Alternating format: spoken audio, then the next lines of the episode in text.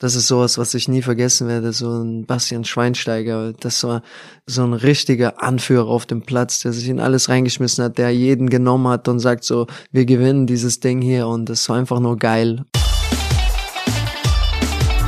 Phrasenmäher, der Fußballpodcast mit Kai Tramann. Und heute gibt's hier eine schöne Phrasenmäher-Party, denn wir feiern nochmal den WM-Titel. André Schöle ist zu Gast. Heute gibt's Folge 2 na klar, wir gehen gedanklich nach Brasilien. Wir werfen einen Blick auf das Halbfinale gegen Brasilien, das legendäre 7 zu 1. Und André Schöle wird uns berichten von seiner Flanke im WM-Finale gegen Argentinien, die Mario Götze dann zum 1 zu 0 verwandelt hat. Wir sind alle Weltmeister geworden und denken noch heute, alter, geile Flanke, alles einstudiert, 1A, alles nach Maß. Und jetzt, tja, Pustekuchen, Freunde. Heute gibt's die Wahrheit. André Schürle berichtet uns, wie es wirklich zu dieser Flanke kam, was er da wirklich vorhatte, was ihn angetrieben hat auf der linken Seite. Und er wird auch beichten, dass seine persönliche WM-Party nach zwei Bier und zwei Caipirinha schon fast wieder vorbei war.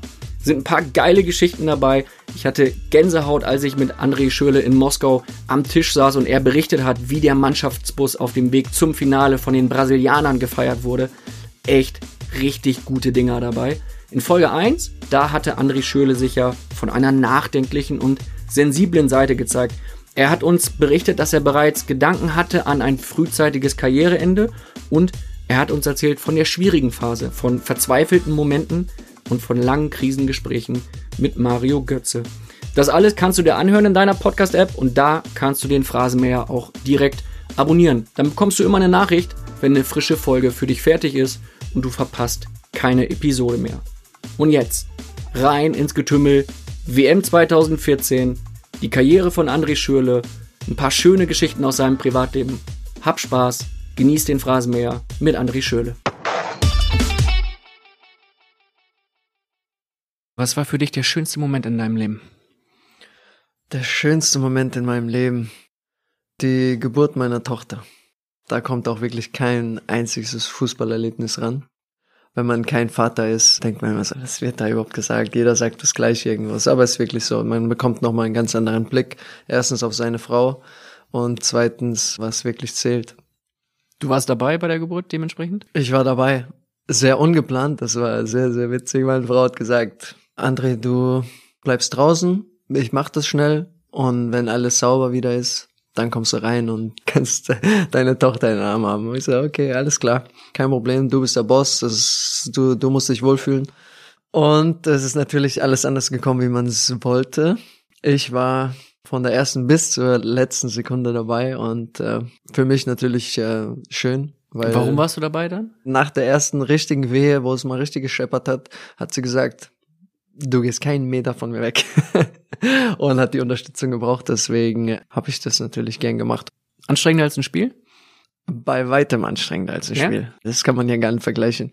Sagen wir so, ich hatte vielleicht keinen Muskelkater danach, aber ich war auf jeden Fall gut, gut am Ende. Konntest du auch nicht auswechseln lassen, ne? Genau, genau. Kann, kann ja nicht auf den Boden fallen lassen, ein bisschen hier Krampf vortäuschen und raus. Nein, ging nix. Gib nicht mal gelb-rot oder den Videoschiri. Kannst du nicht mal sagen, Keller und Köln, macht mal was. Nein, kannst keinen beschimpfen oder irgendwas, dass du wegkommst. Nein. Was war es denn sportlich, der schönste Moment? Ganz klar der WM-Titel. Auch in meinem Leben eins der schönsten Momente überhaupt.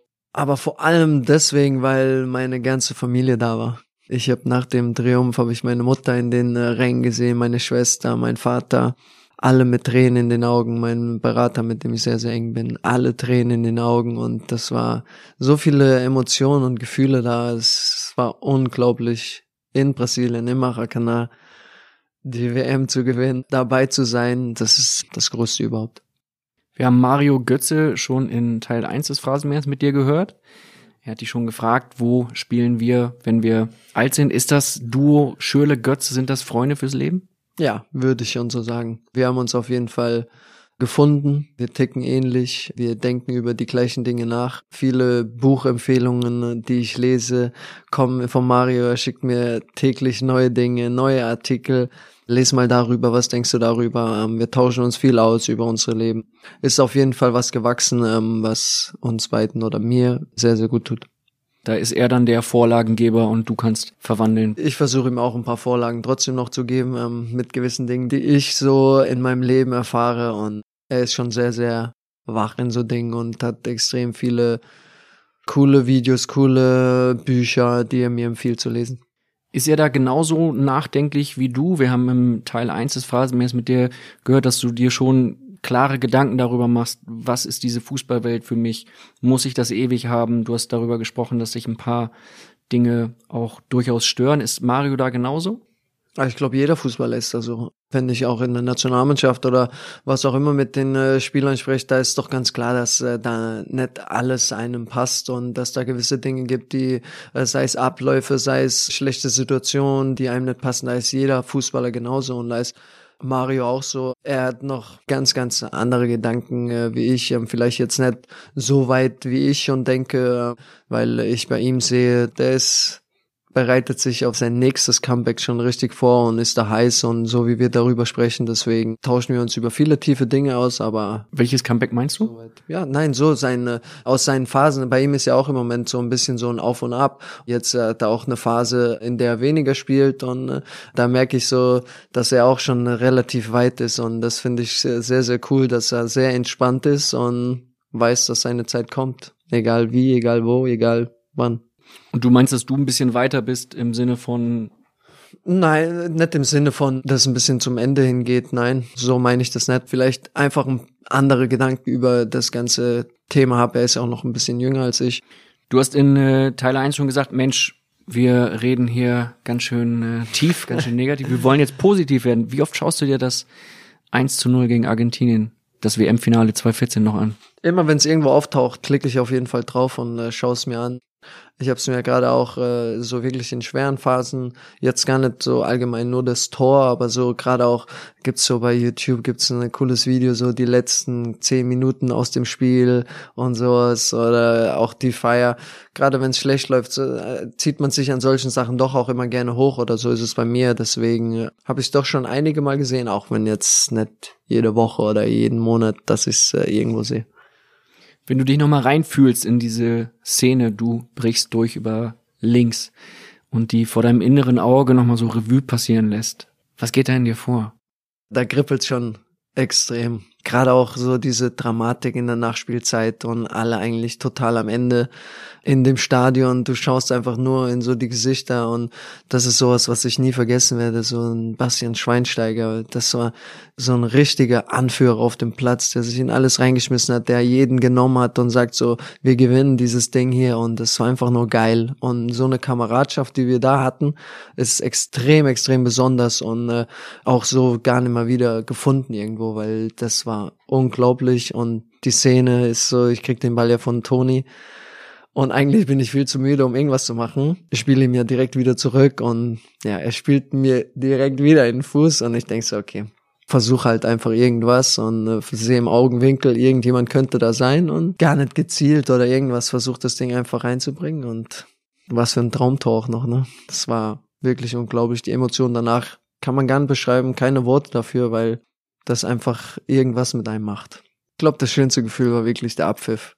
Auch wenn ich die Bilder sehe, da gibt's ja so ein ganz cooles Buch von Paul Ripke und der die Bilder hat. Ähm, mein Leben lang werde ich sehr, sehr gerne diese Bilder anschauen, wenn ich uns so sehe, alle auf den Knien oder dann mit Tränen in den Augen. Ich habe so dieses Bild von Miro, der so verweinte Augen hat und wenn man weiß, wie viele Jahre er darauf gewartet hat und die Mannschaft auch oder dann Philipp Lahm oder pff, ja, war einfach eine richtig geile Truppe. Das wird uns für immer verbinden und äh, muss ich sagen, darauf bin ich auch echt wirklich, wirklich stolz. Du stehst auf dem Platz, bekommst den Ball von Toni Groß, spielst ihn zurück und denkst dir, komm, lass mich in Ruhe, ich bin gerade ich bin gerade fertig. Und er spielt den Ball zurück. Ja, ich provoziere sie auch noch, weil ich mich ja so ein paar Schritte freilaufe. Ne? Deswegen wusste ich schon, dass er schon wieder zurückkommen kann und versuchst so ein bisschen Mut zu packen, nochmal die letzte Kraft. Das, was das Lustige war, mein Gegenspieler da war ja Pablo Zabayeta, spielt ja bei West Ham. Den habe ich ja letztes Jahr in der Premier League ein paar Mal getroffen und er hat mir gesagt, diese scheiß Flanke, ich werde es dir nie verzeihen, hat er mir immer wieder gesagt, hat, äh, haben wir ein bisschen gelacht, deswegen es war extrem traumhaft das Gefühl. Und die Flanke, die wir eigentlich alle als Maßflanke feiern und sagen Megator, die war einfach nur rein in den 16er, weil irgendwas Weißes läuft Ja, darum. also so ganz will ich mir den Kredit auch nicht absprechen, aber klar, so 100% gezielt habe ich da nicht. Ich sehe natürlich, dass jemand von uns da irgendwie steht, aber man sieht es, glaube ich, auch im Video. Ich bin sehr, sehr fokussiert, dass ich mich nicht selbst mit meinem linken ans rechte Bein anschieße oder irgendwas und will den Ball einfach nur irgendwie gut in die Mitte kriegen, dass er, wenn wirklich jemand da ist, gut verwertbar ist. Und ich meine, der Ball fliegt perfekt auf die Brust der Nation. Bei jedem anderen Spieler, glaube ich, wäre er zwei Meter weggedopst, aber mit Marius Brust klebt der Ball einfach da und Traumtor von ihm. Wir wollen festhalten natürlich, das ist deine Flanke, das ist deine Vorlage, dein Assist zum großen WM-Triumph. Und trotzdem ist es eine Flanke, die da so reinhuscht, weil du sagst, da war irgendwas Weißes. Man hatte so den Eindruck vom Fernseher, der weiß ganz genau, was er da macht. Der rennt jetzt die linke Bahn entlang, hat da plötzlich nochmal die zweite Luft, flankt das Ding gezielt auf seinen Kumpel Götze. Das hast du gedacht? Nein, das glaube ich nicht. Wie ich es eben schon gesagt habe, natürlich versuche ich den Ball irgendwie gut reinzukriegen, aber es ist ja gerade auch noch, dass mein schwacher Fuß und alles, da ist nie garantiert, dass eine Flanke wirklich dahin kommt, wo sie wirklich hin soll. Deswegen spielt natürlich auch eine gewisse Portion Glück damit rein, dass ich den so gut treffe in der Minute und dass er da wirklich landet. Klar, ich wollte ihn da irgendwie hinkriegen, aber es war nichts garantiert. Ab wann wusstest du, okay, es ist Mario Götze, der da steht? Erst nachdem du dann geflankt hattest. Ich glaube erst nachdem ich ihm fast äh, das Genick gebrochen habe bei dem Beim Torjubel. Ja. Bei der äh, Vorbereitung für diesen Podcast bin ich über einen äh, lustigen Fakt gestolpert. Es würde bei Wer wird Millionär wahrscheinlich nur zur 50-Euro-Frage äh, reichen. Du hast in 57 Länderspielen eine Flanke geschlagen, die zu einem Tor geführt hat. Ehrlich? Ja. Wel- welche war das? Hm, gute Frage. Okay, das wusste ich nicht. Ja, manchmal, Manchmal, es, ne? ja, manchmal ist man für bestimmte Sachen an einem bestimmten Ort und es soll einfach so sein. Und an dem Tag hat es einfach so sein sollen.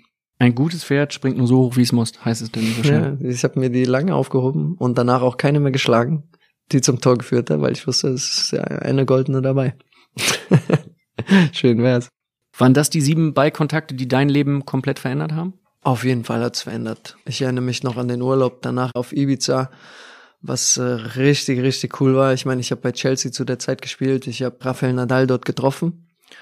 Schon bei Chelsea. Wir waren äh, mit einem Boot unterwegs im Urlaub mit allen meinen Kumpels. Wer hat das Boot neben uns? Äh, Rafael Nadal. Und es war, keine Ahnung, ich würde sagen, eine Woche nach dem WM-Finale. Und äh, was passiert? Rafael Nadal kommt auf unser Boot und gratuliert mir.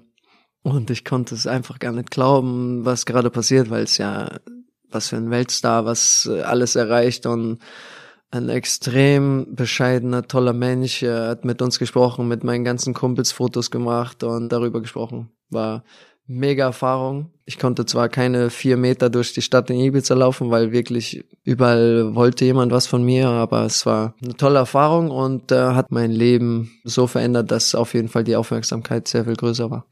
Wie hat Rafael Nadal auf sich aufmerksam Na, gemacht, wir- als du Er ist übers Steg gelaufen und wir saßen da und haben Abend gegessen und dann haben wir uns gesehen und er ist aufs Boot gekommen und hat mir gratuliert. Mega Geschichte. merkst du in so einem Moment dann plötzlich, okay, dieser Titel, plötzlich kommen Leute her, die ich vorher gar nicht so kannte, die mich jetzt plötzlich in einer anderen Liga sehen? Ja, man merkt es in diesen Momenten, aber in dieser Phase habe ich mir darüber noch gar keine richtigen Gedanken gemacht.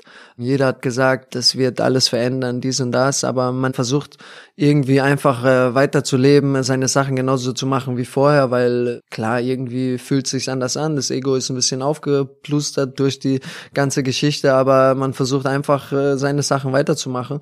Man merkt es erst äh, Monate, vielleicht auch ein Jahr danach, was wirklich so passiert ist, wenn man so ein bisschen Abstand davon gewonnen hat und ist auf jeden Fall eine Sache, auf die ich sehr, sehr stolz bin und so unendlich dankbar für diese Truppe, die wir da hatten, weil das war wirklich das coolste Erlebnis, das ich in dem Mannschaftssport gehabt habe.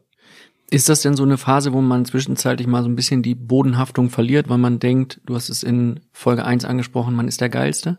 Die Möglichkeit oder die Gefahr ist auf jeden Fall da.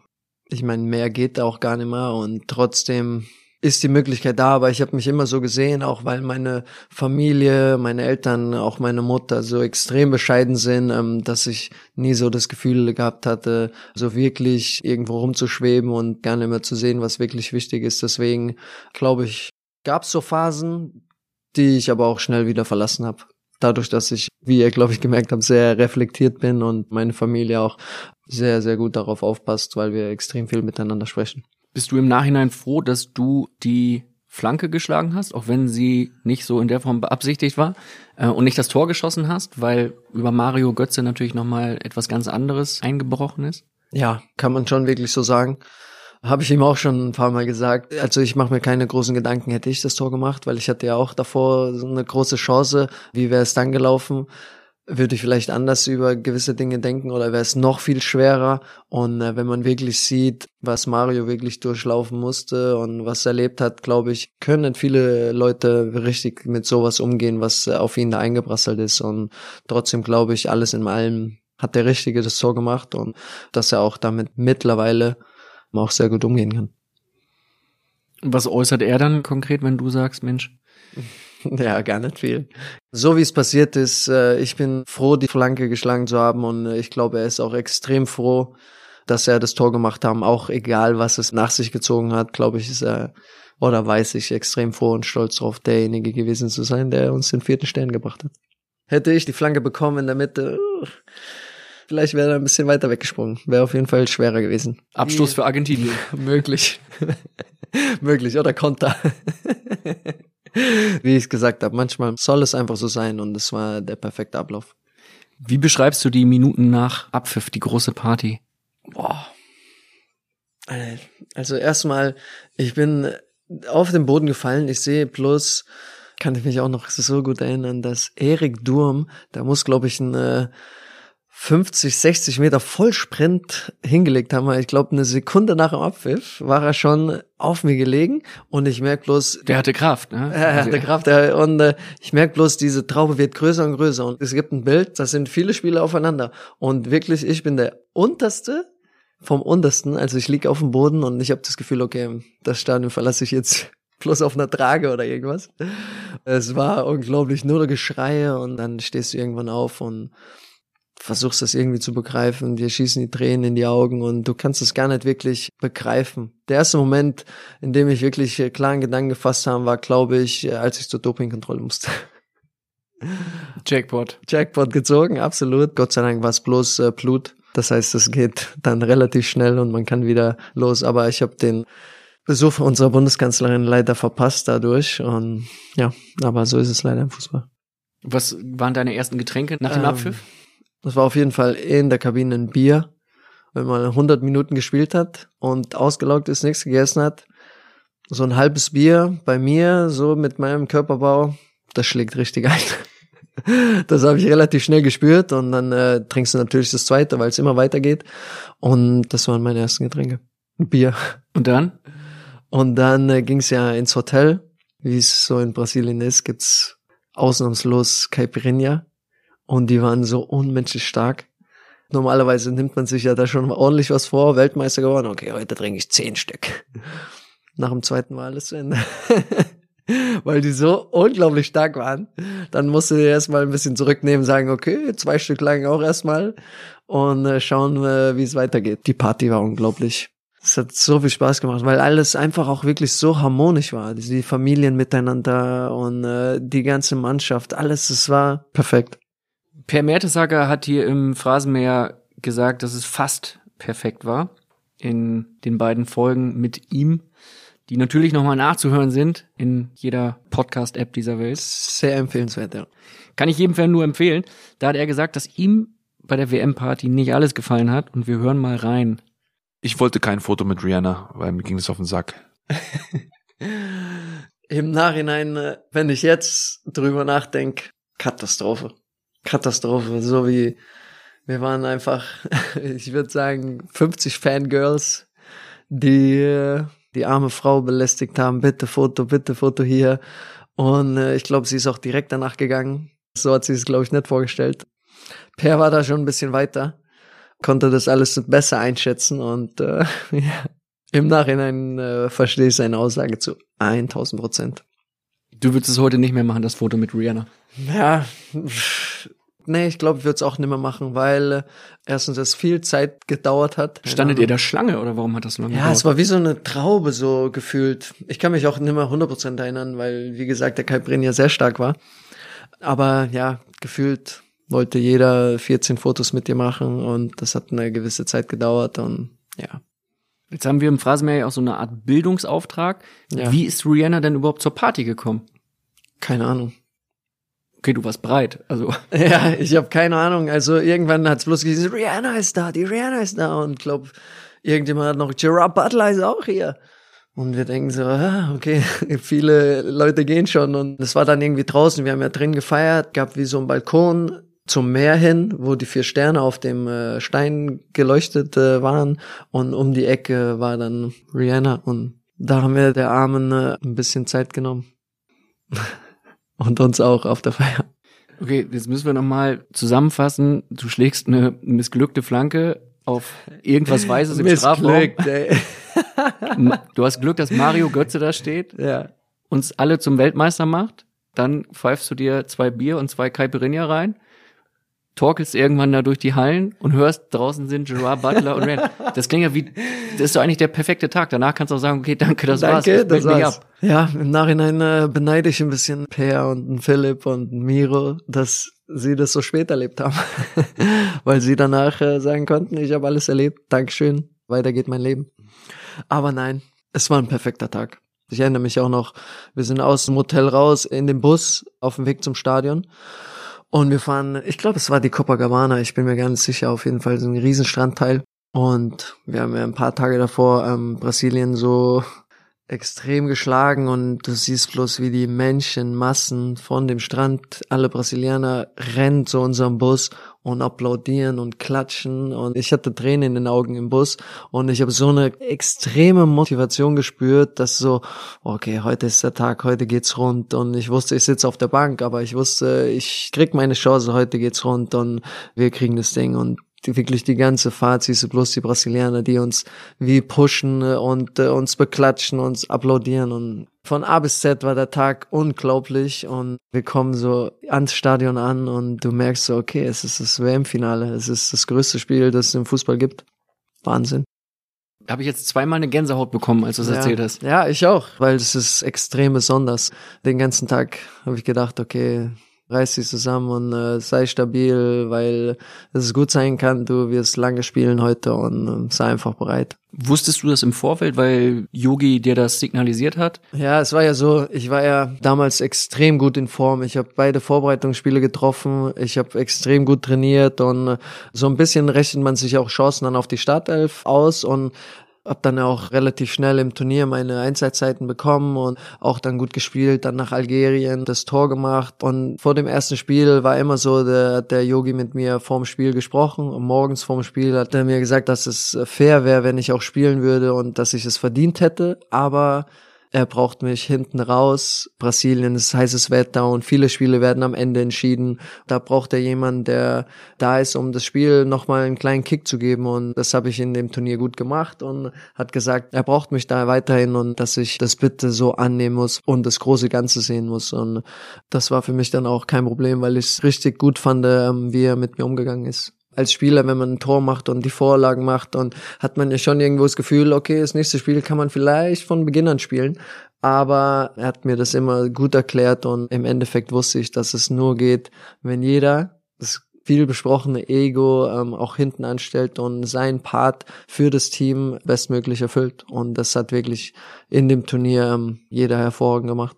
Es war wie wir haben Urlaub gehabt und äh, haben eine WM zwischendurch gespielt. So war ja das Gefühl. Jeder hat sich extrem wohl gefühlt in dem ganzen Camp, in der Mannschaft. Ich erinnere mich auch noch, die Trainingseinheiten für die Reservisten waren richtig gute Top-Qualität. Wir hatten äh, richtig Feuer drin. Und die ganzen Trainingseinheiten zwischen den Spielen oder das Verrückteste war die erste Trainingseinheit in Brasilien da sind wir angekommen, es hat erstmal so krass geschüttet, dass äh, wir gedacht haben, okay, die Welt geht gleich unter, dann hat's aufgehört, wir sind auf dem Trainingsplatz und die Trainingseinheit war so unglaublich gut, so dieses Feuer, jeder hat 1000 Prozent gegeben, den Ball hinterhergelaufen und dann kriegst du schon so ein Gefühl, puh, okay, wir sind wirklich da. Drei Tage später haben wir Portugal weggeschossen und auch wenn wir gerade gegen äh, Ghana, USA oder Algerien uns schwer getan haben, trotzdem immer das Gefühl gehabt haben, dass die Mannschaft besonders ist und am Ende war so. Sehr besonders. Ein riesiges Highlight war auch das Halbfinale gegen Brasilien, das 7 zu 1. Du wurdest beim Stand von 5 zu 0 zur Pause eingewechselt. Du warst in der Halbzeit nicht in der Kabine, oder? Doch, natürlich. Ich habe es auch oft gehört, dass irgendwo stand, dass ich nicht da war, aber ich war in der Kabine. Ich war zwar längere Zeit auf der Toilette, aber dann natürlich beim Aufwärmen. Wieso warst du in der Kabine und dann auf Toilette? Der Bundestrainer sprichst und, und du gehst erstmal noch Nee, also die Ansprache habe ich natürlich mit einer schönen Bildzeitung unterm Arm auf Toilette. Genau. Nein, als Auswechselspieler trinkt man natürlich viel äh, in der ersten Halbzeit und dann ist es wirklich das schönste Gefühl, in die Kabine reinzukommen, um sich erstmal zu erleichtern. Die große Frage ist, auch in unserer Phrasenmäher-Gruppe auf Facebook, hast du irgendwas nicht mitbekommen in dieser Halbzeit? Wahrscheinlich der Part, dass wir das alles ein bisschen äh, ruhig angehen lassen sollen. Hast du es wirklich nicht mitbekommen?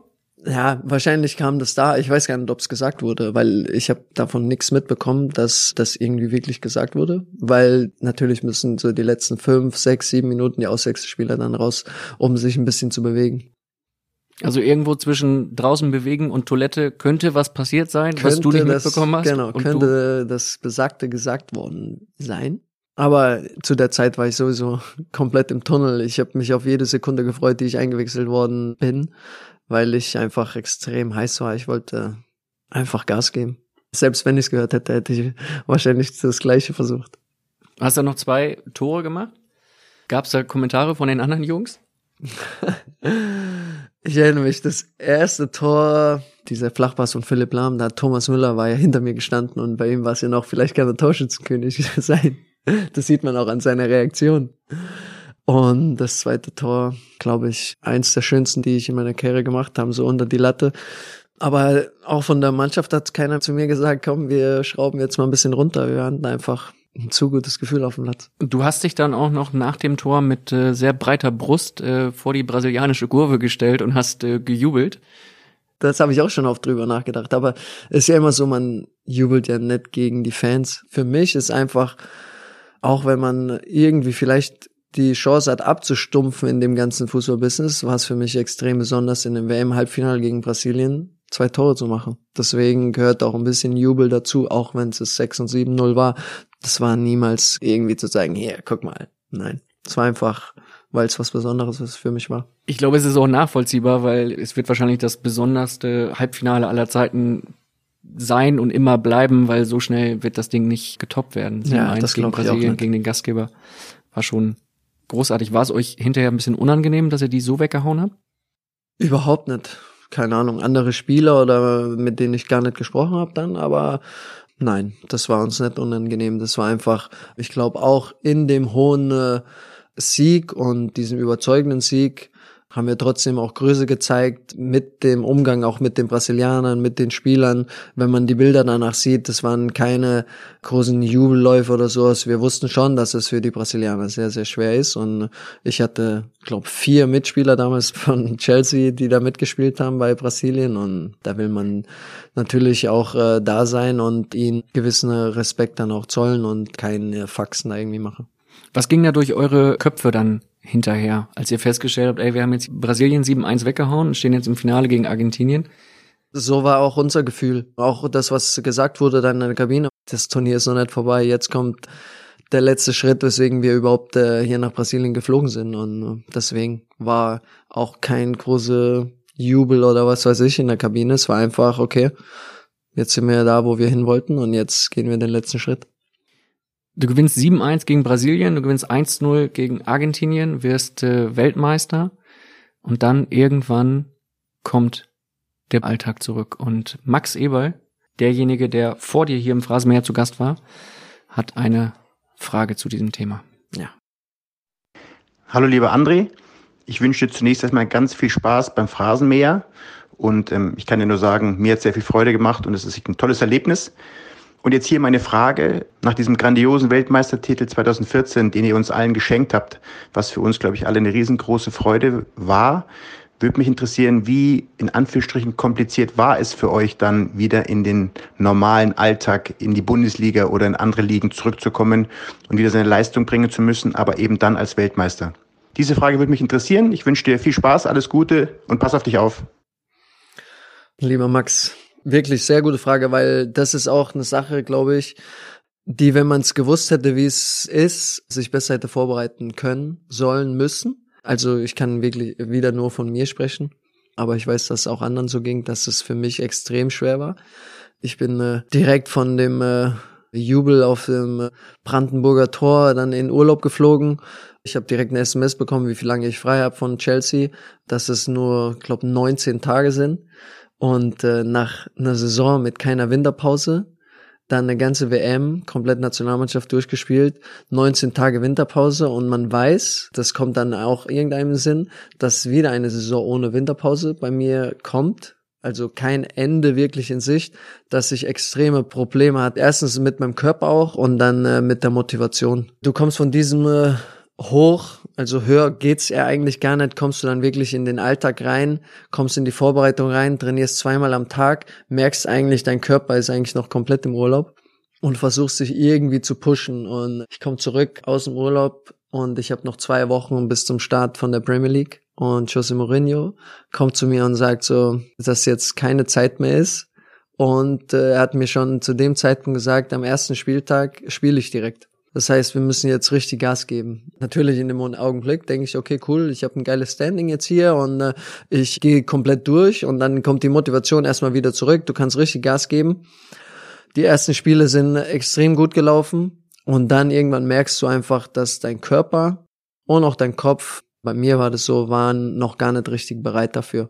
Ich habe dann eine kleinere Verletzung bekommen, wurde krank. Das hat sich so dann die ganze Zeit ein bisschen durchgeschleppt und äh, habe es eigentlich gar nicht mehr richtig geschafft, in meine volle Form, meine Fitness zu kommen, um äh, wirklich meine Leistung zu bringen. Es war dann immer nur sporadisch, immer wieder versucht, wieder eine kleine Verletzung und äh, da bin ich wirklich sehr unvorbereitet in diese ganze Geschichte gekommen, dass es wirklich schwer ist nach so einem Erlebnis für den Kopf, aber auch für den Körper einfach wieder da zu sein. Und genau deswegen bewundere ich diese wirklich großen Spieler, sei es Messi, Ronaldo, die ja gefühlt, auch wenn es nicht der WM-Titel ist, jedes Jahr so ein extremes Hoch haben, weil sie einfach gute Leistung bringen und das nächste Jahr einfach wieder da sind. Das ist eine unglaubliche Leistung, weil das vom Kopf her und vom Körper für mich in dem Augenblick gar nicht möglich war. Gab es für dich in der Premier League dann nach dem WM-Titel mehr auf die Socken? Hast du da einen Unterschied gemerkt? Schon, weil klar, die Aufmerksamkeit auch dort viel größer war, ähm, das Standing viel größer war. Und dann ging es schon rund und äh, gerade auch in der Premier League, wo es körperlich noch mal ein bisschen mehr zur Sache geht, noch mal ein bisschen mehr physische Komponente drin ist, war es dann extrem schwer. Und dann hatte ich mir, ich glaube, es war dann äh, September oder Oktober noch eine Salmonellenvergiftung zugezogen und dann war deshalb ja eigentlich schon gegessen. Habe ich nochmal fünf Kilo abgenommen gefühlt zu meinem sowieso nicht gerade starken Körper. Ein bisschen dann, weggeweht. Äh, ja, sozusagen. Und dann habe ich extrem lange gebraucht, bis ich überhaupt wieder ein bisschen in Form bin. Das hat sich dann noch mit nach Wolfsburg gezogen. Wie lange hat es gedauert, bis du das alles verarbeitet hattest, bis du realisiert hast, ey, ich bin Weltmeister und trotzdem geht's jetzt irgendwie weiter und ich muss mich jetzt vielleicht noch viel mehr motivieren als vorher? Es hat Ewigkeiten gedauert. Dann, äh, wie gesagt, kam ja mein Wechsel nach Wolfsburg. Dann hast du wieder so ein kurzes Motivationshoch, weil du willst ja zeigen, hey, ich bin Weltmeister und äh, ich komme jetzt hier nach Wolfsburg, Rekordeinkauf, ich will direkt zeigen, was los ist. Aber es war auch da so, dass ich die ersten Wochen das zeigen konnte und dann äh, war ich einfach gar nicht bereit dafür. Körperlich und mental, um dem, was ich da zeigen sollte, überhaupt standzuhalten. Und äh, damit hatte ich wirklich Probleme. Gab es auch einige Tiefpunkte, über die wir vorhin gesprochen haben. Und dann erst merkst du so in den schlechten Phasen, dass du Dinge verändern musst, um wieder dahin zu kommen, wo du willst. Und das ist mir dann auch wieder gelungen. Aber ja, es war auf jeden Fall eine, eine schwierige Zeit. Auch wenn man sich dann natürlich wieder immer zurückerinnert, ja, ja, im Sommer war doch dieses Erlebnis, war cool, aber trotzdem in den äh, Phasen war es nicht so einfach. Das ist doch krass, wie sich dann die Welt äh, plötzlich verändern kann. Ne? Wenn du im Sommer noch der Held bist, schlägst die Flanke, wirst Weltmeister und dann plötzlich und dann ist die Motivation weg. Extrem, deswegen sage ich ja, die wirklich die Spitzensportler, und das habe ich auch letztens in dem Buch gelesen, ich glaube wirklich, dass, dass so Niederlage und Triumph, dass diese Sportler das relativ gleich behandeln, also gleich äh, damit umgehen in ihrem Leben, weil anders geht's gar nicht. Äh, bei mir war es so, meine Tiefen war ich zu tief und habe mir zu viele Gedanken gemacht. Meine Höhen habe ich zu sehr gefeiert und deswegen ist es so ein ständiges Auf und Ab. Aber schauen wir Cristiano Ronaldo an, Lionel Messi oder Roger Federer, Rafael Nadal, die sowas im Jahr mehrmals haben, so ein extremes Hoch. Du musst es, glaube ich, gleich behandeln wie eine extreme Niederlage, weil sonst schaffst du es nicht konstant auf so einem Niveau zu sein ist meine Erfahrung jetzt damit. Du musst es im Endeffekt gleich behandeln, ob du scheiterst oder ob du den größten Erfolg hast, weil es einfach so schnell weitergeht. Dieses zu tief hatten wir in Folge 1 schon sehr ausführlich besprochen, dieses zu hoch. Woran hast du das dann gemerkt, dass du selbst gerade überdrehst? Dieses zu hoch, dass man äh, sich zu lange an diesen Erfolgen erfreut. Das hört sich jetzt vielleicht blöd an, weil man soll sich ja an Erfolgen erfreuen, aber dass es zu lange andauert, sei es über ein Tor, über einen Doppelpack, über einen grandiosen Sieg, dass man sich darüber zu lange erfreut und dadurch gar nicht die mentale Vorbereitung hat, dass es eigentlich in fünf, sechs Tagen genau wieder auf das Gleiche drauf ankommt. Das meine ich, dass man dieses Hoch zu sehr auskostet, zu sehr feiert und dann verpasst, einfach wieder da zu sein, wenn es wirklich zählt. Ist es etwas, was dich bis heute verfolgt oder hast du es irgendwann für dich abgestellt? Ist auf jeden Fall eine Sache, an der ich, seitdem ich das so erkannt habe, wirklich, versucht das. Äh, Wann war das in etwa? Boah, kann schon so Ende Dortmund-Zeit so gewesen sein. Oder auch noch ein bisschen später, dass man da wirklich dieses Bewusstsein dafür haben, um wirklich konstant, und das ist ja wirklich, wenn man so auf meine Karriere so schaut, ich habe extrem Top-Saisons gehabt, Top-Spiele und alles, aber so wirklich, dass es so mal eine ganze Saison oder mal zwei Saisons konstant gut gelaufen ist, gab es eigentlich weniger, außer am Anfang. Ich glaube, dass es schon äh, damit zusammenhängt, dass man wirklich Niederlagen oder schlechte Sachen, schlechte Erfahrungen und gute Erfahrungen ähnlich behandeln sollte, die beiden Dinge. Ich kann es mir nicht anders vorstellen. Ich glaube nicht, dass eine Lionel Messi nach einem Hattrick, auch wenn es sein, keine Ahnung, 40 seiner Karriere ist, dass er erstmal drei Tage sich die Tore anschaut und schaut, äh, boah, ich bin wirklich der Beste der Welt. Ich bin wirklich der Beste, der gespielt hat, glaube ich nicht, weil sonst könnte er diese Leistung nicht konstant bringen. War das bei dir der Fall, dass du dir diese Szenen dann immer wieder angeschaut Nein. hast und dich daran ergötzt hast? Nein, das war jetzt bloß ein Beispiel, glaube ich, so wie man es machen könnte. Es gab auch, wenn es ein schönes Tor, dann äh, habe ich mir das schon ein paar Mal angeschaut und habe gedacht, das habe ich wirklich gut gemacht, auch wenn ich mich dann nicht wirklich so feier, aber so vielleicht zu lange das cool gefunden. Du hast ein paar schöne Hütten gemacht, das habe ich mir im Vorfeld nochmal angeschaut. Da waren echt Dinger dabei. Respekt, hätte ich nicht besser machen können. Und das ist ja das gleiche im Spiel. Schießt du in der zweiten Minute ein Tor und feierst sich das ganze Spiel für dieses Tor, dann bin ich mir sicher, schießt du nicht noch ein Tor in dem Spiel. Ist dir das passiert? Gab es auch Phasen, 100 Prozent, wo ich gedacht habe, auch so eine richtige Erleichterung für mich war, weil es ein paar Spielen kein Tor, wenn du das Tor schießt, so eine Erleichterung da war, oh, okay, jetzt habe ich es geschafft. Und dann äh, ist es aber zu lange das Gefühl, um vielleicht noch eins zu schießen. Und das sind die Top, Top, Top-Spieler oder wie in der Bundesliga, Lewandowski, der, wenn er das Tor gemacht hat, sage ich, denkt er direkt über sein nächstes nach. Und bei dir war es dann mal zwischenzeitlich so, dass du gedacht hast, okay, ich habe mein Tor gemacht. Genau, und dann Feierabend, äh, Leute, five up. So, okay, und dann so das Gefühl, okay, das Spiel über die Runden bringen. Natürlich versucht man immer noch weiterzumachen, aber vielleicht nicht mit der letzten Konsequenz. Das ist dann ja auch etwas, was irgendwann so in der Mannschaft auffällt, oder? Kriegst du dann mal ein paar blöde Sprüche um die Ohren? Nee, eigentlich weniger. Weil äh, das Spiel läuft ja trotzdem noch gut für mich dann, weil ich ein gewisses Selbstvertrauen habe, ich verliere wenige Bälle, aber so die letzte Konsequenz auf das Zweit zu gehen oder dann äh, noch mehr zu machen, fehlt dann vielleicht ein bisschen, wenn man, wie es bei mir auch ein paar Mal oder häufiger war, so dann zu sehr erleichtert war, dass man eins geschossen hat. Jetzt bist du ja ein aktiver Fußballprofi und könntest an dieser Stelle ja auch sagen, okay, das ist meine Vergangenheit, jetzt gehe ich anders damit um und jetzt ja. starte ich nochmal durch. Ja, genauso sind ja auch meine Gedanken. Deswegen spiele ich ja auch immer noch Fußball. Und deswegen habe ich den Schritt auch nach Fulham gemacht und jetzt hier nach äh, Moskau, weil ich genau diese Sachen an mir austesten will und auch an mir austesten will, wie weit kann ich nochmal kommen, wie weit kann ich gehen, wie viel Spaß habe ich wirklich an der ganzen Geschichte und äh, wie viel Spaß habe ich wirklich an Niederlagen, wie viel Spaß habe ich an Erfolgen, wie gehe ich mit den Dingen um und das ist, äh, wie du sagst, der perfekte Zeitpunkt, weil ich immer noch aktiv spiele und das auch genieße, daran zu arbeiten und die Dinge an mir auszutesten. Merkst du, dass du da vorankommst oder ständiger Prozess und äh, da merke ich auch, wie ich äh, zurückfalle in alte Muster, merke ich aber auch, wie ich es schaffe, in einem Spiel komplett da zu sein und dann direkt auch das nächste Training schon wieder so anzugehen, äh, als wenn das letzte Spiel nicht da gewesen wäre oder dein letztes Tor. Genauso versuche ich das auch an mir auszutesten und an mir zu arbeiten. Das ist mega ehrlich, was du sagst. Es könnte natürlich jetzt bei einem Bundesliga-Verein beispielsweise der Eindruck entstehen, dass sie sagen, ey, der Schürle ist total ehrlich, der kämpft aber aktuell noch so mit sich selbst, da müssten wir nie drüber nachdenken, ob wir den noch verpflichten. Ja, das spielt ja aber im Endeffekt keine Rolle für mich. Ähm, wenn jemand da ist äh, und das auch für mich passt, dann ist alles schön und gut. Aber wenn nicht, spielt das keine große Rolle für mich, weil der Zeitpunkt auch da, um wirklich ich selbst zu sein. Und äh, ich weiß, wenn ich in einer guten Form bin und wenn ich das nötige Vertrauen habe, kann ich fast jeder Mannschaft zu 100 Prozent weiterhelfen, weil meine Qualität immer noch da ist und äh, da bleiben wird. Deswegen spielt es keine große Rolle für mich, was irgendjemand denkt, was ich wirklich sag, weil äh, auch wenn ich als Fußballer vielleicht zu ehrlich bin, ist es trotzdem so die Sachen, die mich beschäftigen und die Sachen, die wirklich in einem Fußballer, und ich bin sicher, da bin ich nicht alleine, auch wirklich vorgehen. Ich finde, zu ehrlich kann man auch nicht sein. Für die Öffentlichkeit manchmal schon, weil es ja immer so, was will man bezwecken?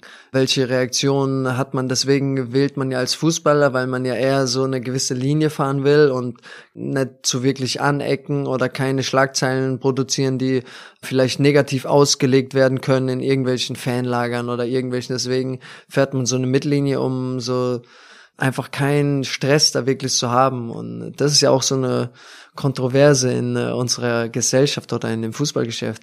Die einen oder man sagt also, man will diese Typen haben, die ehrlich sind, die sie selbst sind. Und dann sind die Typen so. Und was kriegen die? Die kriegen erstmal richtigen Shitstorm und kriegen eine Schlagzeile nach der anderen um die Ohren gehauen. Das ist so ein bisschen, ja, meiner Meinung nach eine Kontroverse. Du hast gerade gesagt, du kannst fast jeder Mannschaft weiterhelfen, wenn du dein Potenzial abrufst. Bei einer Mannschaft könnte es ein bisschen eng werden, bei der Nationalmannschaft. Ja. Da wurdest du nicht mehr eingeladen. 2017 gab's dein letztes Länderspiel, 26.03., 4 zu 1 in Aserbaidschan. Du triffst zweimal. Zwei Tore, ja.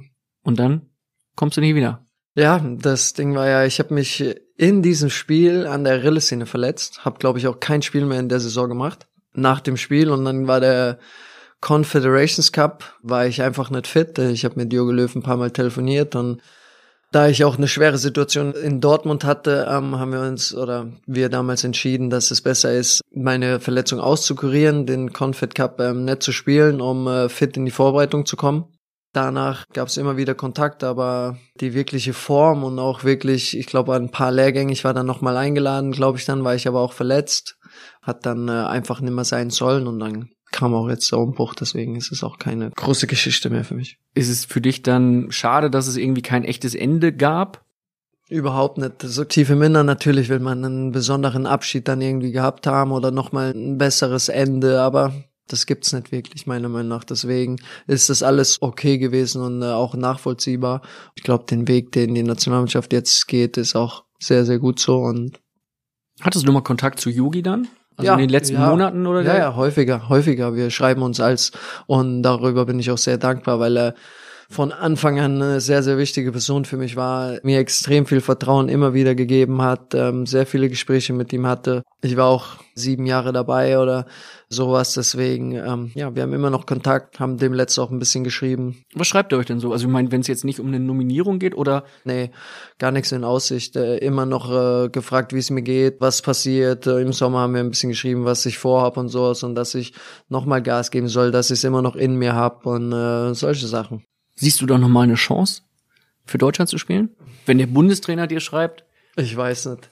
Das ist das Größte überhaupt, für sein Land zu spielen. Ich habe jede Minute genossen. Es war eine extrem große Ehre, weil es auch für mich ausnahmslos eigentlich ähm, sehr, sehr positiv war. Und trotzdem glaube ich nicht, dass es nochmal so eine große Chance wird, da zu spielen. Auch wenn ich niemals Nein sagen würde, weil äh, wir so unglaublich gute Fußballer, junge Fußballer haben und dass es wirklich, glaube ich, an der Zeit ist, ähm, denen auch die Chance zu geben, sich als Mannschaft zu entwickeln und den Weg da zu gehen. Deswegen weiß ich nicht, ob es da nochmal eine Chance geben wird. Es liegt ja auch an mir. Wer weiß, vielleicht schieße ich ja noch 50 Tore die Saison und dann kommst du zurück. Aber unwahrscheinlich.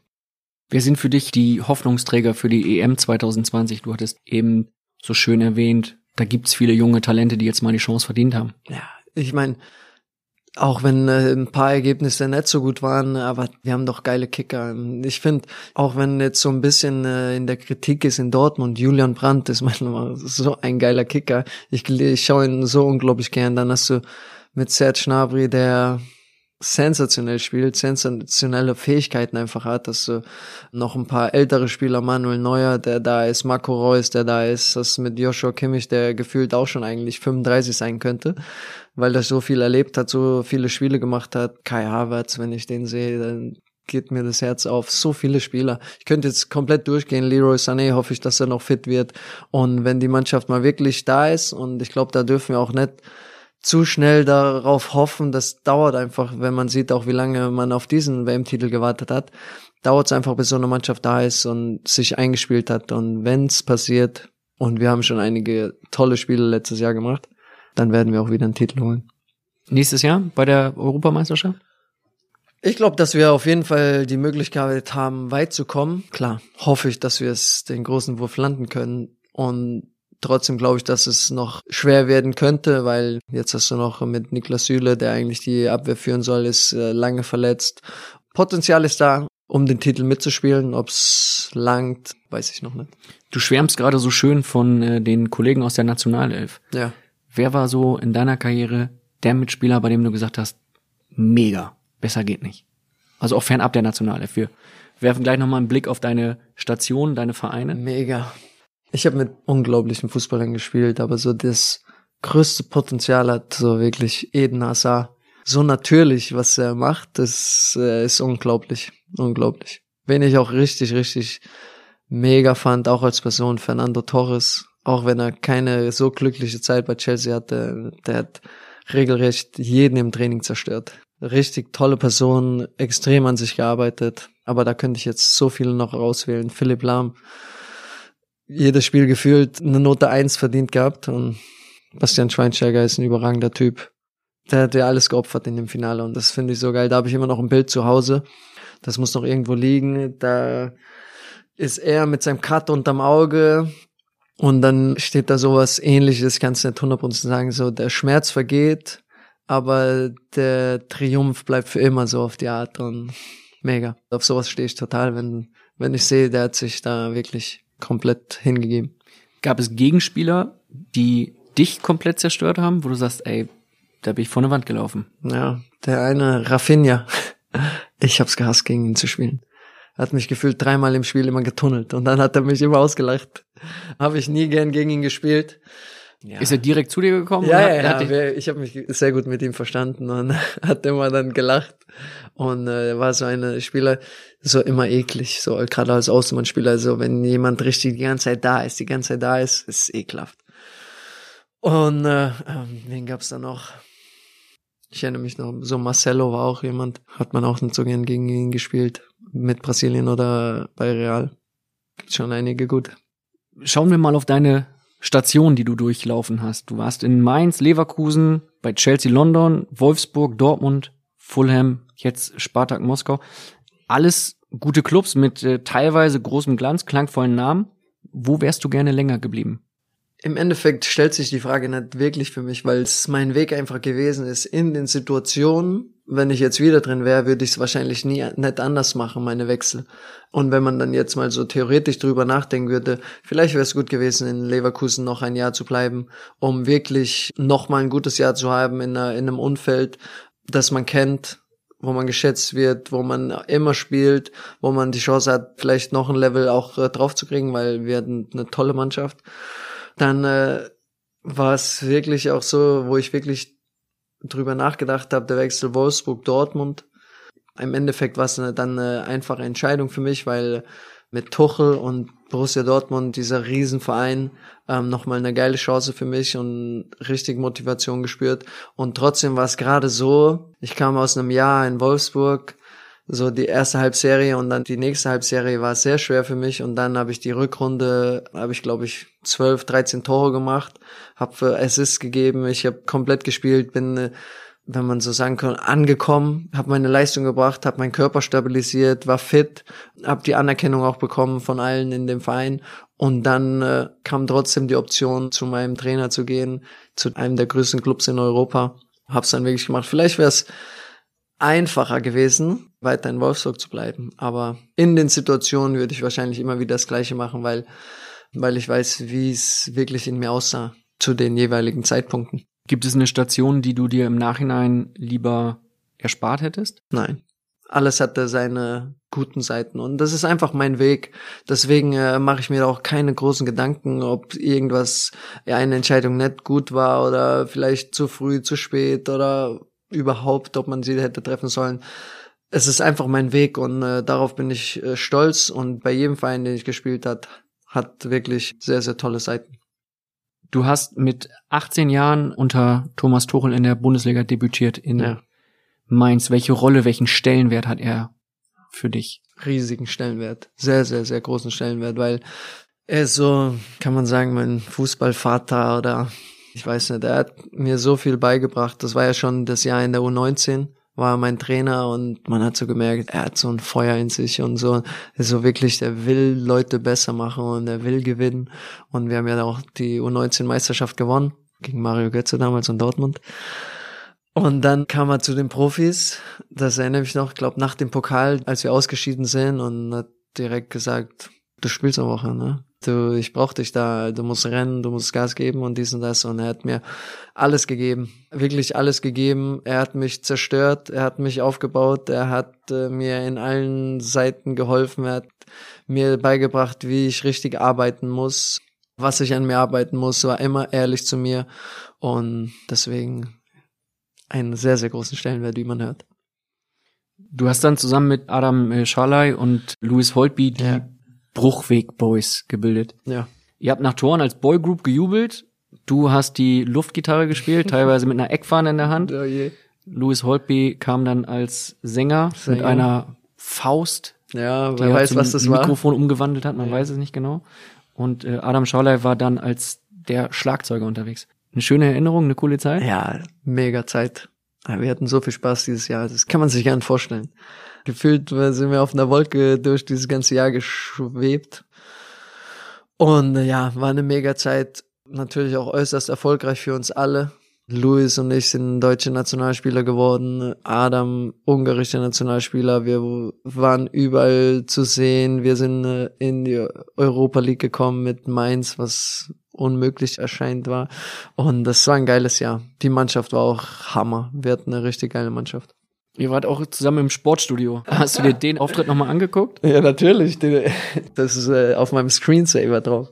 Nein, das war, glaube ich, der Abend, nachdem wir gegen Bayern gewonnen haben. Unser siebtes Spiel in Folge. Und wir hatten danach Mannschaftsabend. Wir sind da angekommen und wir waren sowieso alle gut drauf. Und dann hat's gehießen, hab- habt ihr Bock, so einen, äh, so einen Eintritt zu machen? Und da hat sich keiner von uns irgendwelche Gedanken gemacht. Also, ja klar, let's do it. Und äh, los ging's. Wenn ich mir jetzt anschaue, muss ich mich totlachen, weil ich bin ja nur noch mit der Gitarre zu dem Interview gelaufen. Die hatte ich ja, keine Ahnung, gefühlt zehn Minuten um. Ja, wir haben einfach alles mitgenommen. Katrin Müller-Hohenstein hat euch dann im ZDF interviewt und Ja. wie du es angesprochen hast, du standst dann sehr lange Zeit mit der Gitarre da und man hat sich gedacht, Wenn ich dieses Interview sehe, Gut. wie bescheiden und so versucht gut zu spielen. Ein Traum, ein Traum. Wenn ich das mit meiner, meine Schwester lacht sich da immer noch kaputt. Ist ja auch eine herrliche Erfahrung gewesen, Ja, ne? absolut. endlich mal im Sportstudio. Absolut. Vor allem auch noch eine unglaublich gute Verbindung zu den Zweien, weil wir da wirklich was aufgebaut haben. Adam ist ja wieder in Mainz. Von dem sollen wir liebe Grüße Ja. ausstellen, ja. Dankeschön, Dankeschön. Er war etwas zaghaft, er wollte keine Sprachnachricht einsprechen, was wir natürlich dann in dem Fall akzeptieren Okay. und sagte aber, fragt ihn doch mal bitte, kann er mittlerweile wirklich Gitarre spielen? Das Lustige ist ja, ich bin so ein Typ, ich sehe einen Film und ich sehe jemand, boah, der spielt so gut Gitarre. Und dann denke ich mir so, boah, das wäre eigentlich mega cool, wenn ich auch Gitarre spielen könnte. Und dann, was passiert? Nächsten Tag, meistens nach dem Training, direkt in den Laden rein, okay, jetzt ist es soweit, Gitarre gekauft. Und die Motivation hat ungefähr, ich würde so sagen, so vier, fünf Stunden angehalten. Die Gitarre gibt's immer noch irgendwo in irgendeinem Lager liegt sie, glaube ich. Aber ja, ich habe es versucht. mit einem Handylehrer auf einer App. Hab's leider nicht geschafft. Zur Not kannst du die Gitarre einfach nochmal in so Rockstar-Manier einfach irgendwann mal bei einer Zerstören. wilden Party einfach, einfach zerstören. Dann hat sie, Ja, ist eine gute Idee. hat sie nochmal ihren. Aber vielleicht kriege ich ja Sinn noch mal so ein Ding dafür. Glaubst du wirklich? Ja, ich glaube schon. Ja? Aber jetzt bin ich eher so ein, will ich Klavier lernen, aber es wird auch nichts. Kauf dir doch einfach mal eins morgen.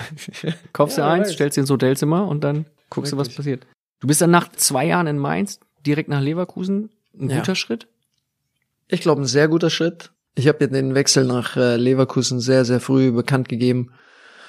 Es war ja nach dem ersten Jahr, gab es schon äh, Gerüchte und ich hatte auch schon Angebote von anderen Bundesligisten, die Mainz sehr viel Geld geboten haben. Und eigentlich wollte ich in Mainz bleiben und trotzdem, wie es halt so ist, spielt so weiter. Und Thomas Tuchel hat mir aber vor der Saison gesagt, egal was passiert, auch wenn der FC Chelsea 20 Millionen bietet, du bleibst bei mir.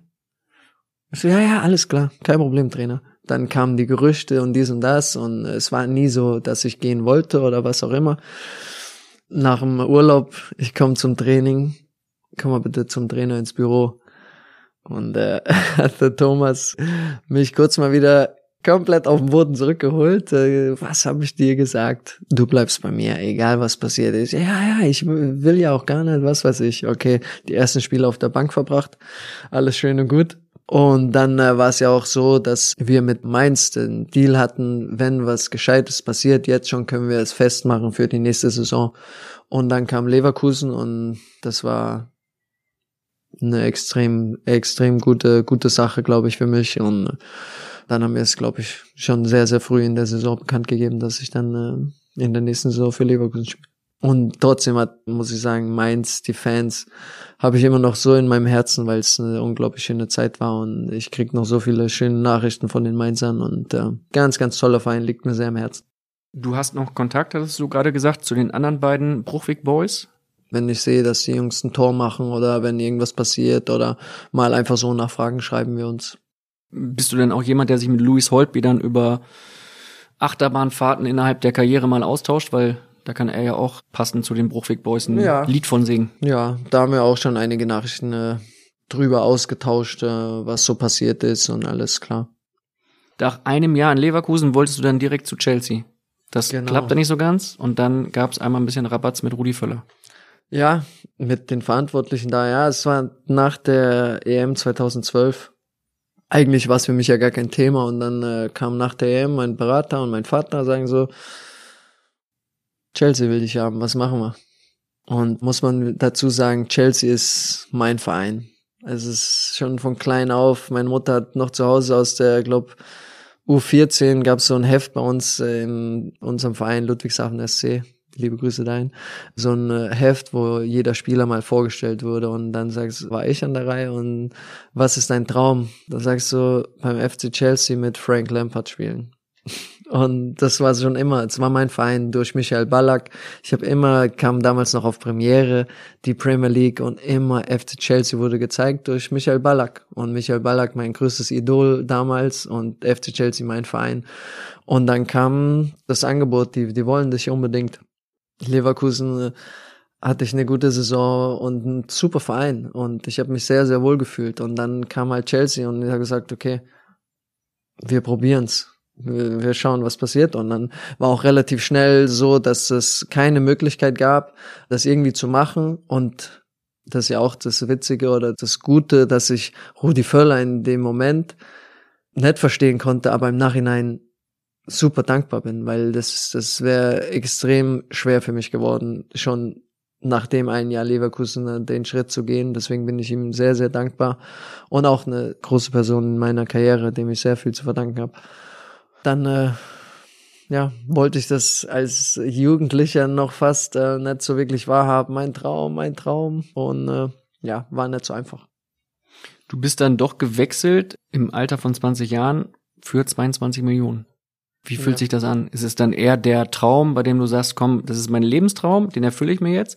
Oder schwappen diese 22 Millionen da schon mit rüber auf die Insel und du merkst, Hossa, jetzt Ja. habe ich aber ein bisschen Druck. Das Lustige ist ja an der, an der Summe, dass die 22 Millionen sich nicht so angefühlt haben in dem Verein wie zum Beispiel, keine Ahnung, in Wolfsburg oder in Dortmund, weil äh, das normal ist für so einen Verein und dass ich fast der billigste Neuzugang dort bin. Deswegen spielt es da, hat das für mich gar keine Rolle wirklich gespielt und es war einfach für mich in diesem Verein, das war das Coolste überhaupt. Ich habe mich so gut gefühlt, wirklich top, top Zeit dort, auch wenn es natürlich auch auf und ab ging, trotzdem die Spieler, die ich kennengelernt habe, mit denen ich auch jetzt noch Kontakt habe, die mir gezeigt haben, wie was wirklich so Größe im Sport bedeutet, weil es wirklich mit die größten sind in, in unserer Sportart. Fantastisch.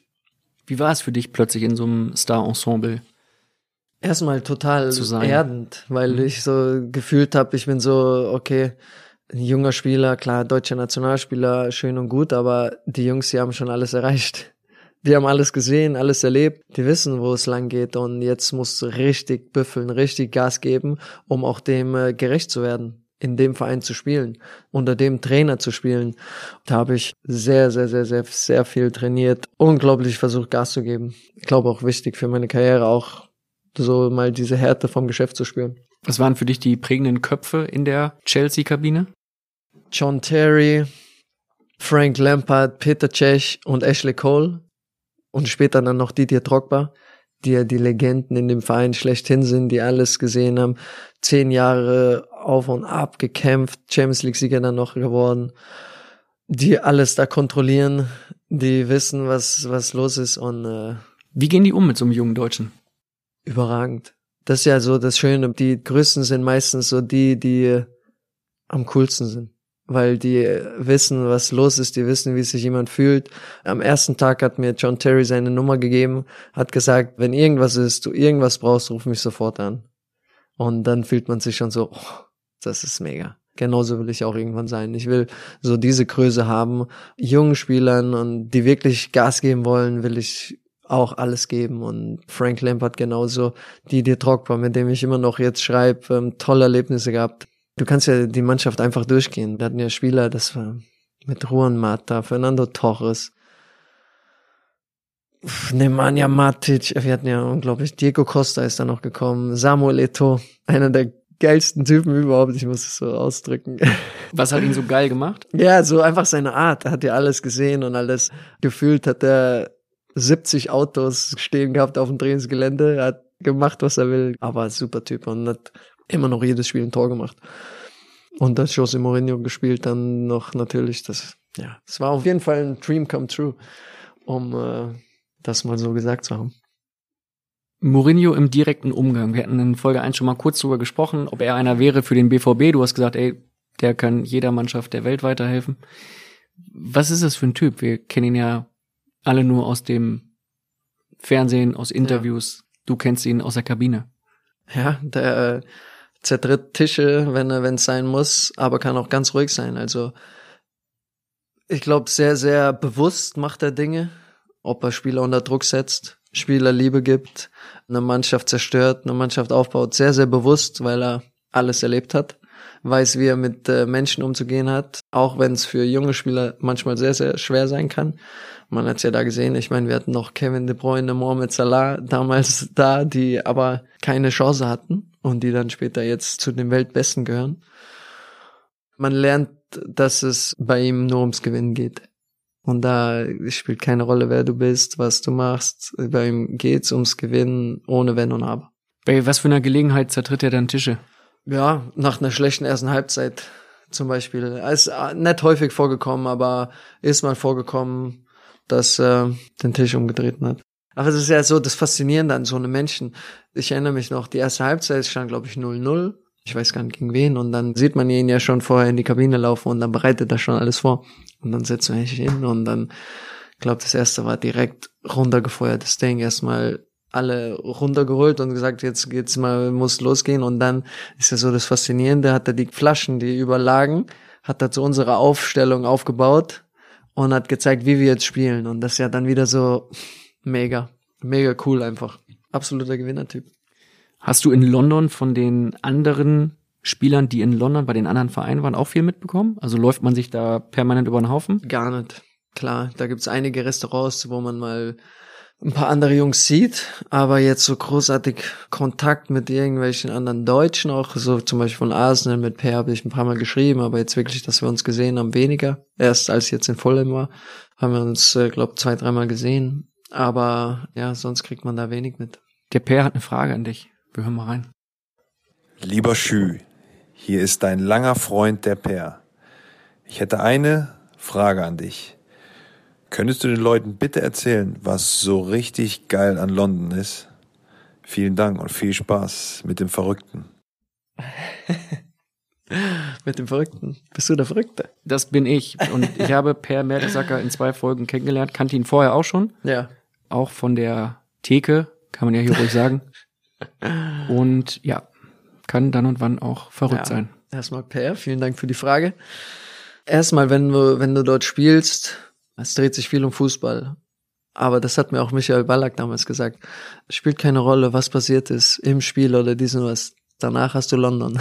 Und das ist einfach so, du hast so viele Eindrücke dort, so viele Kulturen auf einen Fleck. Das heißt, du fährst von Chelsea, das ein bisschen versnobbt ist oder was weiß ich, weil so viele wohlhabende Leute, fährst du, keine Ahnung, ein bisschen rüber, bist plötzlich in äh, Mayfair, dann ist nochmal ein ganz anderes Flair dort, fährst ein bisschen nach oben, bis in Shoreditch, wo es sehr, sehr alternativ ist.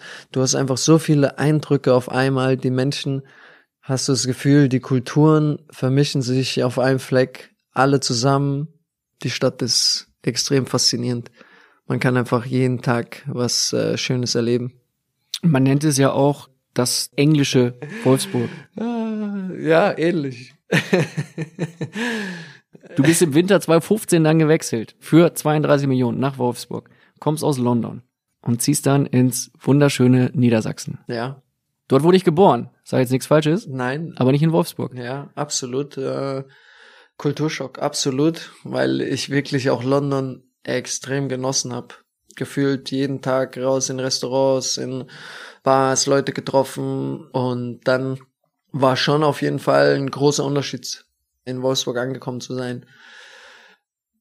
Ich habe mir darüber natürlich Gedanken gemacht und für mich ging es nur ums Sportliche und trotzdem zu der Zeit, ich saß dann halt in meinem Haus oder erstmal war ich vier Monate im Hotel und dann äh, habe ich zweimal Häuser gewechselt äh, an einem Feldrand und habe in die Ferne geschaut. Das ist natürlich ein großer Unterschied und trotzdem muss es nichts Schlechtes sein.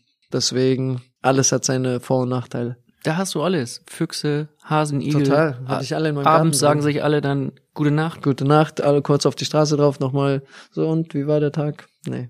Es hat auch seinen Charme. Und ich genieße die Ruhe und die Natur extrem auch. Also ich bin auch ein extremer Naturmensch, deswegen ist überhaupt nichts Schlechtes dran. Trotzdem großer Unterschied zu einer Stadt, in der wie viel? 13 Millionen leben. War nicht so deins in Wolfsburg, kann man sagen.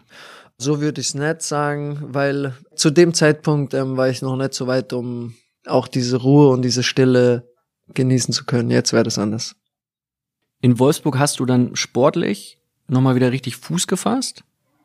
Und trotzdem gab es irgendwie immer Scherereien mit Dieter Hecking. Wir hatten vorhin schon mal kurz drüber gesprochen. Was war der ausschlaggebend dafür? Na, überhaupt nicht. Wir hatten eine so in der Anfangsphase, weil ich natürlich auch mit großen, großen Erwartungen da angekommen bin, gerade im ersten halben Jahr oder auch schon noch in der neuen Saison, in der Hinrunde, ähm, war es schwierig für mich. Ich war körperlich nicht so, wie ich, dass ich meine Leistung bringen konnte. Trotzdem hatte ich mit dem Trainer, mit Dieter Hecking oder auch mit seinem Co-Trainer Dirk Bremser ein sehr gutes Verhältnis. Das schätze ich auch an Dieter Hecking. Er ist sehr, sehr menschlich, versteht gewisse Dinge. Man kann mit ihm über alles sprechen. Und äh, die Dinge, die er dann öffentlich gesagt haben, waren ja auch eher so die Frage, was ist mit André Schürrle los? Wieso passt es noch nicht zu 100 Prozent? Und dann äh, war er auch da ehrlich, hat gesagt, na, es passt halt noch nicht so und er bringt noch nicht so die Leistung.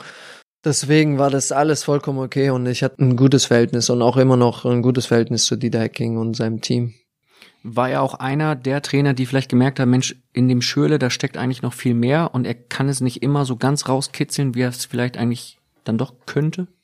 Na, würde ich nicht sagen. Ich glaube, schon jeder Trainer hat so mein Potenzial auch gesehen oder ich habe es ja auch in jeder Station auch gezeigt, bloß halt nicht die Konstanz reingekriegt, um auch jahrelang mal bei einem Verein so zu bleiben ich glaube bei Wolfsburg oder dann auch bei Leverkusen oder bei Mainz hatte ich die Chance und wollte dann mich trotzdem irgendwie verändern. Deswegen, ich glaube, gerade das letzte halbe Jahr in Wolfsburg war eins meiner besten in meiner Karriere. Auch vom Gefühl her, so die letzten drei Monate, vier Monate, habe ich mich richtig gut gefühlt und auch richtig gute Leistung gebracht. Wie oft, Hand aufs Herz, ehrlich sein, Ja. spricht man in Wolfsburg in der Kabine dann darüber, dass man eigentlich ja nur wegen der Kohle da ist? Hand aufs Herz, ehrlich, kein einziges Mal. Also ich gehe nicht wegen der Kohle zu Wolfsburg oder irgendwas, klar, spielt das im Profifußball immer eine große Rolle. Aber trotzdem, wenn man da hingeht, und das war die Phase mit Kevin De Bruyne, Ivan Perisic, Daniel Caligiuri, Bastos, Naldo hinten drin, Dante ist gekommen, wir hatten eine richtig geile Mannschaft. Und ich saß äh, in meinem Londoner Apartment hab mir wieder meine Aufstellung zusammengeschrieben und hab gesagt, das ist eine geile Mannschaft und sportlich das ist mega. Deswegen spielt die Kohle nicht die erste Rolle. Ich glaube auch zu der Zeit in der Mannschaft, klar, wurde da extrem gut verdient und hat jeder gute Verträge gehabt, aber es war jetzt kein einziges Mal das Thema. Ich bin hier, weil es viel Kohle gibt. Nein, ja, wurde richtig hart gearbeitet. Das ist dein Ritual vor Wechseln, ne? dass du mal so durchgehst, Ja. wo könnte ich spielen, auf welcher Position, wie könnte die Mannschaft aussehen? Schon. Ich glaube, das macht aber jeder so ein bisschen. Einfach zu sehen, was ist wirklich da, wer spielt da. Klar, in der Bundesliga oder in der Premier League weiß man das normalerweise sowieso und weiß, wie die Mannschaft spielt. Da schaut man sich natürlich alles an. Schreibst du als erstes dann deinen Namen auf den Zettel und sagst, okay, Schürle ist gesetzt, wer spielt um mich herum? Oder fängst du an mit den anderen und sagst, okay, jetzt gucke ich mal, ob da noch irgendwas übrig bleibt? Wenn ich mich so richtig erinnere, so in Wolfsburg habe ich die Mannschaft genommen. Ich glaube, da haben die gerade zu Hause 4-1 gegen Bayern gewonnen. Das war das vor der Winterpause. Hab die Mannschaft gesehen und hab äh, dann natürlich auch war Klaus Allofs und Dieter Hecking bei mir in London und äh, haben darüber gesprochen, wo, wo ich spielen kann, wo sie mich sehen. So passiert das dann. Dann bist du zu Borussia Dortmund gewechselt für 30 Millionen, hast damit fast 100 Millionen an Hm. Transfersumme eingefahren. Ja. 92,5 sind so Pi mal Daumen. Die genauen Summen weiß man Weiß heute man nicht mehr, weil richtig. hinterher noch immer mal ein bisschen Geld fließt. Ist es eine kleine Last für dich? Zu Zeiten war es schon eine kleine Last, auf jeden Fall. Erstens bekommt man die Artikel mit und es steht dann auch der 32 Millionen Mann oder der 30 Millionen Mann schießt noch keine Tore oder was weiß ich und das bekommen erstens die Fans dann auch mit und dann ist es wieder, wie klar bist du in deinem Kopf, wie gefestigt bist du, um das wirklich nicht zu nah an dich rankommen zu lassen oder damit richtig umzugehen. Gerade in schlechten Phasen, wenn du vier Spiele kein Tor geschossen hast, trotzdem noch von dir zu überzeugt zu sein, dass du das äh, Potenzial hast, weil dann spielt äh, so eine Summe oder sowas keine Rolle. Aber wenn du es in deinen Kopf kommen lässt, so sagen, hey, ich habe so viel gekostet und äh, ich, die Erwartungen sind hoch, ich muss jetzt hier Gas geben, dann wird's schwierig. Und das ist schon äh, des Öfteren dann auch passiert und äh, dass ich mir Gedanken gemacht habe, so pff, ziemlich schwierig, äh, damit dann umzugehen und die Erwartungen wieder. Das war auch ein Thema, was ich mit Thomas Tuchel besprochen habe. Vor meinem Wechsel habe ich gesagt, ich habe echt Probleme gehabt in Wolfsburg mit der Summe und alles und äh, ein Jahr gebraucht, bis ich meine Leistung stabilisieren konnte. Jetzt äh, der Wechsel wird sicher ähnlich teuer. Und dann habe ich erstmal wieder dieses Thema da und das waren wirklich auch so Gedanken und trotzdem hatte ich das Gefühl, ich könnte damit umgehen und trotzdem fällt's immer wieder, immer wieder schwer, das alles beiseite zu schieben und einfach zu zocken. Und da brauchst du natürlich auch den mannschaftlichen Erfolg und alles, das wirklich ruhig bleibt. Wenn wir jetzt von 92,5 Millionen ausgehen, die du eingebracht hast, so als äh, Transfersumme, was glaubst du aus heutiger Sicht, wirst du die 100 noch voll machen? Kann natürlich sein, ist jetzt kein Ziel von mir oder irgendwas, aber ist auf jeden Fall möglich. Müsste noch mal ein Verein kommen, ne? Und du müsstest noch mal wechseln wollen. Das ist wieder das Thema, Genau, was wir vorhin schon mal genau, hatten. deswegen. Oder ob Es du ist- sagst, Es ist alles offen bei mir. Also so wie ich mich jetzt fühle, den Spaß, den ich im Training habe, den ich in den Spielen habe, kann alles passieren. du warst dann ein Jahr ausgeliehen an Fulham und hast im berühmten Stadion Craven Cottage gespielt. Da hast du auch als Chelsea-Spieler schon mal ordentlich geknipst, Hattrick geschossen, ja genau. drei Dinger gemacht. Ich war mal da und hatte den Eindruck, das ist so ein bisschen sehr beschauliches Stadion, sehr alt, altehrwürdig, sehr schön einfach, wenn man da ein Fußball spielen sehen darf. ist was für Fußballromantiker. Es ist äh, noch Holzbänke auf den äh, Tribünen. Der Familienbereich ist dieses Cottage, so in der Ecke. wo du die Holzdinger und die quietschen wie noch was runterziehen musst, um dich hinzusetzen auf dem Holzstuhl. Ich fand's mega. Zu der Zeit war richtig cool. Der Verein ist richtig, richtig schöner Verein, ähm, sehr, sehr familiär. Die Fans richtig toll und wir hatten eine gute Mannschaft, aber leider hatten wir kein Premier League Format. Wenn wir so langsam zum Ende kommen, was würdest du gerne nochmal in deiner Karriere in Bild lesen? Welche, welche Überschrift?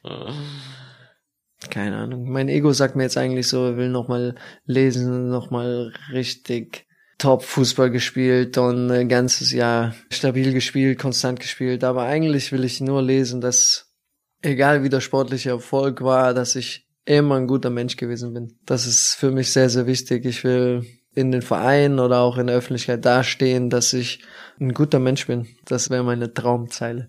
Können wir, glaube ich, so schon mal eintüten, weil ich dich in den zwei Folgen als sehr angenehmen Gesprächspartner kennengelernt habe und ähm, dir, wenn du möchtest, das Prädikat guter Mensch jetzt einmal auf die Stirn hämmern darf. Das war ein großer Spaß, mit dir zu sprechen. Hat mir auch Spaß gemacht. Dankeschön.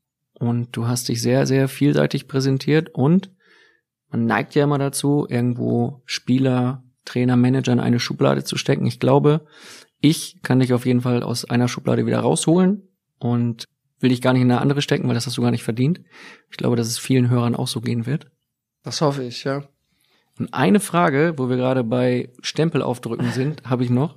Und zwar natürlich kommt so eine Frage dann von einer Kollegin, die sagt so, Mensch, der André Schürle, der hat sich irgendwann mal für eine Freundin ein Tattoo stechen lassen. Und jetzt ist er nicht mehr mit der zusammen. Was hat er mit dem Tattoo gemacht? Das hat jemand gefragt. Ja. Welches Tattoo wird denn da gemeint? Ich kann auf jeden Fall sagen, ich bin dabei oder in London war ich dabei, mir zwei Tattoos weglasern zu lassen. Okay. Das ist so unglaublich schmerzhaft. Weglasern? Das ist brutal. Das wünsche ich keinem. Aber ja, also da bin ich dabei. Zwei Dinge. Eine Jugendsünde, die ich mir mit 15 auf meine Wirbelsäule tätowiert habe. Oha, was war das? Das sind drei chinesische Zeichen. Mit 15. Danke nochmal an meine Eltern. Die das erlaubt haben? Die, die mussten ja unterschreiben. Danke nochmal dafür. Und wa was sollte Total. es heißen? Also es soll so, so Liebe, Familie, Glück bedeuten, die drei Zeichen. Es wurde mir auch so bestätigt, deswegen äh, bin ich Mhm, eigentlich, Stand schön hinten drauf. Einmal, einmal die Einmal. sieben süß-sauer. den habe ich schon so oft gehört, danke. Ja, du, wir sind fast durch. Ich kann ja noch ein paar schlechte Witze Nein, raushauen. nein, nein, absolut. Ähm, aber ja, Willst du zum Abschluss noch deinen Liebsten oder auch den Hatern, die unterwegs sind in den sozialen Netzwerken, noch irgendwas mit auf den Weg geben? Ja, sehr gerne. Erstmal allen, alle Hater, die gerne versuchen, andere Leute runterzuziehen, ist die Message einfach, dass man trotz allem, dass man anonym bleiben kann oder was auch immer, trotzdem immer bitte, bitte den Menschen hinter irgendeinem Profil sieht und böse Nachrichten oder irgendwelche bösen Wünsche an irgendjemand sieht man immer, tun einem trotzdem weh, auch wenn es anonym ist. Deswegen sollte man da immer bitte nachdenken, bevor man irgendwelche Messages loslässt, äh, die einfach jemanden bewusst wehtun können. Da bitte einfach ein bisschen aufpassen, ein bisschen menschlicher sein, ein bisschen netter zu allen sein, um einfach ein, ja, eine bessere Welt hinzubekommen, weil das, glaube ich, ganz wichtig ist in der heutigen Zeit. Ja, und an alle meine Liebsten, ähm, Grüße nach Ludwigshafen an meine Eltern, an meine Frau, die in Berlin ist mit unserer Tochter, die heute übrigens sechs Monate alt wird. Und an alle meine Kumpels, an alle meine Fans, vielen Dank für bis hierhin und es geht noch weiter. Also, ich danke euch. Deine Frau ist in Berlin die ganze Zeit? Nein, sie pendelt. Okay. Sie pendelt äh, Berlin, Moskau, Moskau. Berlin, genau. Dann haben wir auch das geklärt, ey. Genau, ja, meine äh, Frau ist auch viel beschäftigt. Da kommen nächstes Jahr einige coole Dinge, auf die ich mich sehr freue. Sie ist Model. Sie hat ein paar, klar, macht ein paar Modeljobs, aber ist nicht ihr Ding. Da kann ich noch nicht zu viel verraten, aber da kommen jetzt in nächster Zeit ein paar sehr, sehr, sehr coole Dinge, was ihr auch sehr am Herzen liegt. Und Ernährung zum Beispiel, oder? Ernährung ist, genau, und da kommen, wird was kommen. Hat sie dich zum Veganer Dinge. gemacht eigentlich? Gut, dass wir darüber nochmal sprechen können. Also, Hier in der Nachspielzeit. Genau, Nachspielzeit. Ja, vegan bin ich auf keinen Fall. Also wir haben Phasen, wo wir vegan leben, aber auch Phasen, in denen wir wieder was essen. Trotzdem sind gewisse Dinge, wenn man sich auch ein paar Filme anschaut und sowas, liegen einfach offen da, was das wirklich eine sagen wir so, eine 80-prozentige pflanzliche Ernährung einfach deinem Körper so viel Gutes gibt und so viele Sachen erleichtert. Deswegen versuchen wir sehr auf unsere Ernährung zu achten. Auch da gibt's äh, Höhen und Tiefen, also wo man wirklich, wo es einem leicht fällt, sich sehr gut zu ernähren und dann hat man auch Phasen, in denen man äh, alles andere wieder zu sich nimmt. Aber trotzdem glaube ich, dass Ernährung auch in den nächsten Jahren ein sehr, sehr großes Thema in unserer Gesellschaft wird. Glaube ich auch. Ich bin äh, manchmal Veganer, meistens so von 12 bis 2 und äh, abends von 18 bis 21 Uhr nicht, aber das ist eine andere Ja, Geschichte. André Schöle, eine Aufgabe habe ich noch. Und zwar eigentlich sind es zwei. Du musst dem nächsten Phrasenmähergast, so wie es auch Max Eberl gemacht hat, eine Frage stellen. Da biete ich dir jetzt an und dann können wir auch ein für alle Mal im Phrasenmäher das ein bisschen erleichtern. Ich sage dir Bescheid, wenn der nächste Gast feststeht und du schickst mir dann eine Sprachnachricht, dann sind wir perfekt vorbereitet für die nächste Folge, wenn das für dich okay ist. Absolut. Und damit beenden wir nämlich auch diesen Eiertanz am Ende, wo es dann immer hieß im Phrasenmäher, stellen Sie doch mal dem nächsten Gast noch eine Frage, aber ich weiß noch nicht, wer es ist. Sprachnachricht, dann passt es perfekt auf den nächsten Gast. Und ich habe noch eine Aufgabe für diesen Herbst. Und zwar ein Champions League-Spiel von Bayer Leverkusen besuchen. Warum das Ganze, das verrät jetzt Simon Rolfes. Hallo André, hier Simon Rolfes, dein ehemaliger Kollege aus Leverkusen.